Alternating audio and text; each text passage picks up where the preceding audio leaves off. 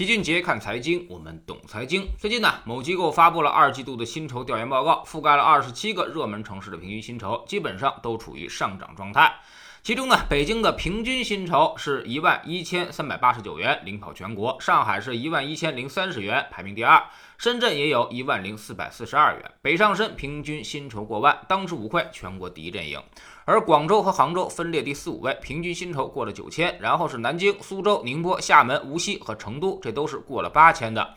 稍感意外的是，重庆和成都差的有点远，成都呢是八千二，而重庆才七千七。而且好像还有一个 bug，就是重庆明明没有天津和东莞的平均薪酬高，但排名却在他们俩之前。不知道是不是这个表格统计上有一些错误？二十七个城市当中呢，排名垫底的依旧是东北的三个省会，哈尔滨、长春、沈阳都只有六千多。的平均工资。每一次我们提到平均薪酬的时候啊，知识星球群杰的粉丝群里面那些小伙伴就不厌其烦地说，这都是被平均了，还会说我跟马云如果一起平均的话，那么财富也足以撼动整个世界。确实，平均数有它不准确的地方，但还是要说明一下，这个薪酬报告统计的都是领工资的人啊，所以那种超级富豪并未在样本当中，也就是说没有马云，但是呢会有一些高管，这些人的出现也足够拉高这个平均数了。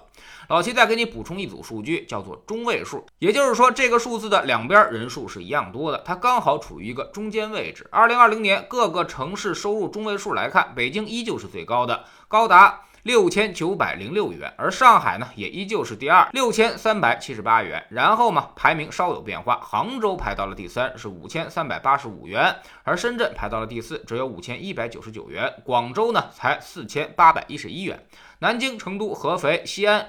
济南、重庆只有四千多，所以差距还是挺大的。薪酬的中位数普遍只有平均数的百分之六十，这就说明我们的贫富分化正在逐渐的拉大，少数的高薪工作正在拉高平均数。而从城市的分布来看，平均数和中位数差距越大，说明这个城市的贫富分化也就越严重。比如深圳差了足足一半，而杭州呢就相对好一点。所以我们前两天也有个文件说要在浙江建设共同富裕示范区，杭州的贫富差距只能说相对较小。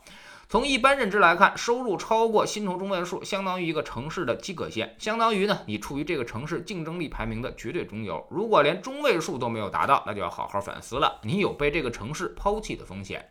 因为每一次社会变革都是有利于中上阶层而不利于中下阶层的。你如果不能尽快的混到上游去，那么每一次变革都会对你不利。最简单的就是互联网行业，他们一直都是行业的冲击者。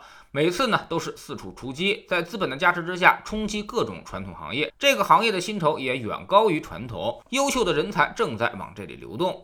如果当你的收入能超过一个地方的平均薪酬了，那么基本就相当于你在这个城市站稳脚跟了。因为根据统计的因素，当你的收入超过平均薪酬的时候，基本上就超过了这个地区百分之七十的人。按照二八法则，只要你始终保持这个位置，未来的社会变革都会对你有利。当然呢，我们这里也不要被某音或者某乎洗脑啊！什么年纪轻轻就能年入百万，这些都是纯扯淡。能够年入百万的人是少之又少，靠工资做到的基本上都是顶尖大厂的中高层了，人数极其有限。事实上，你只要年薪五十万以上，不用买房的情况下，就妥妥的是高富帅、白富美了，已经站在了这个社会食物链的最顶端。超过你的人不会超过百分之五。那么有人说了，我达标了，为啥还是感觉很贫穷呢？其实呢，都是高房价给闹的，让大。大家产生了一些错觉，但是高房价其实也是在进行着财富的二次分配，啥意思呢？也就是说，你到底配不配拥有五十万的年薪？冥冥之中会有一杆秤，如果认知没有达到，那么人家就会通过房产把你的财富给拿走。那意思就是说，你不配得到这么多的财富。所以这也是社会所残酷的地方，不但有收入，还有很多的智商税在进行着财富上的二次分配。二次分配之后的财富才是你真实的收入体现。换句话说，光比较收入的意义其实并不太。大，关键是你每月还能剩下多少钱？有人月薪一万，每月还能收好几千的房租，那么有些人呢，月薪五万都全要拿去还房贷，所以最后现金流来看，反而是月薪一万的人生活品质会更高。这其中的差值其实就是你们认知的变现。所以穷不穷，其实并不完全取决于收入本身，而是要看你二次分配之后的财务状况。这就是跟我们做投资是一个道理了，赚多少利润其实意义并不太大，重要的是是否有净现金流持续的增加。